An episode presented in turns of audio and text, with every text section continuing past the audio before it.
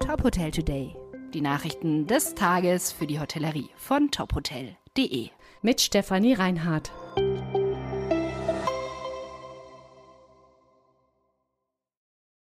Schloss Reinhardshausen steht in den Startlöchern.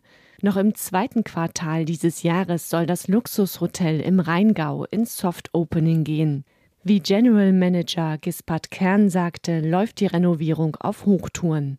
Die Wiedereröffnung des Hotels soll mit dem sogenannten Portalhaus, dem offiziellen Eingangsbereich, beginnen und mit dem Restart des Restaurants Makrobrunn abschließen.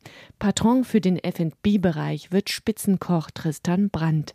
Das Boutique-Hotel hat 53 Zimmer und Suiten, drei Restaurants und 13 Tagungsräume und Festsäle. Zum Team gehören 80 Mitarbeitende. Eigentümer des Schlosses ist der Unternehmer Dana Kadir.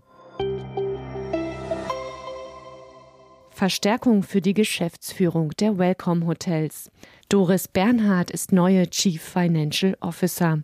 In ihrer neuen Funktion ist sie für die Entwicklung und Umsetzung der finanziellen Strategie der Welcome Hotels verantwortlich. Sie bringt langjährige Branchenerfahrung und eine ausgeprägte Expertise im Bereich Finanzen mit. So war sie als Finanzspezialistin acht Jahre lang bei den Kempinski Hotels und dort für die globale Finanzstruktur der Gruppe verantwortlich. Davor war sie bei den Rocco Forte Hotels für 13 Hotels in Europa, Russland und im Nahen Osten zuständig. Das Welcome Portfolio ist auf B- und C-Destinationen in Deutschland fokussiert und umfasst Leisure- und Business-Hotels der 3- und 4-Sterne-Kategorie. Boumier baut Portfolio aus. Die französische Hotelgruppe wächst dieses Jahr um drei Häuser.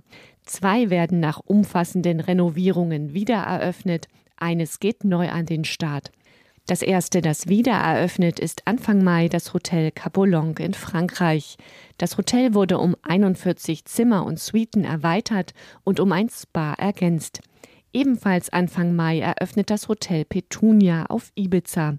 Das Haus hat elf Zimmer und 21 Suiten und wurde komplett umgestaltet.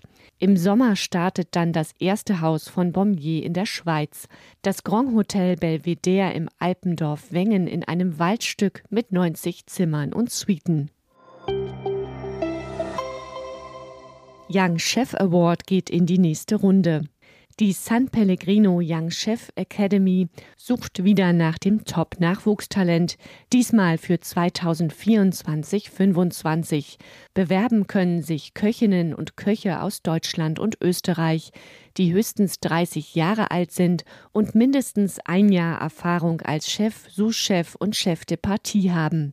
Für ihre Bewerbung sollen sie einen Signature Dish kreieren, der ihre kulinarische Handschrift trägt, perfektes Handwerk zeigt und das Motto und das Motto Bring Your Future to the Table aufgreift. Teilnahmeschluss ist Mitte Juni. Weitere Nachrichten rund um die Hotelbranche finden Sie immer auf tophotel.de. Folgen Sie uns außerdem gerne auf Instagram, Twitter, LinkedIn oder Facebook, um nichts mehr zu verpassen.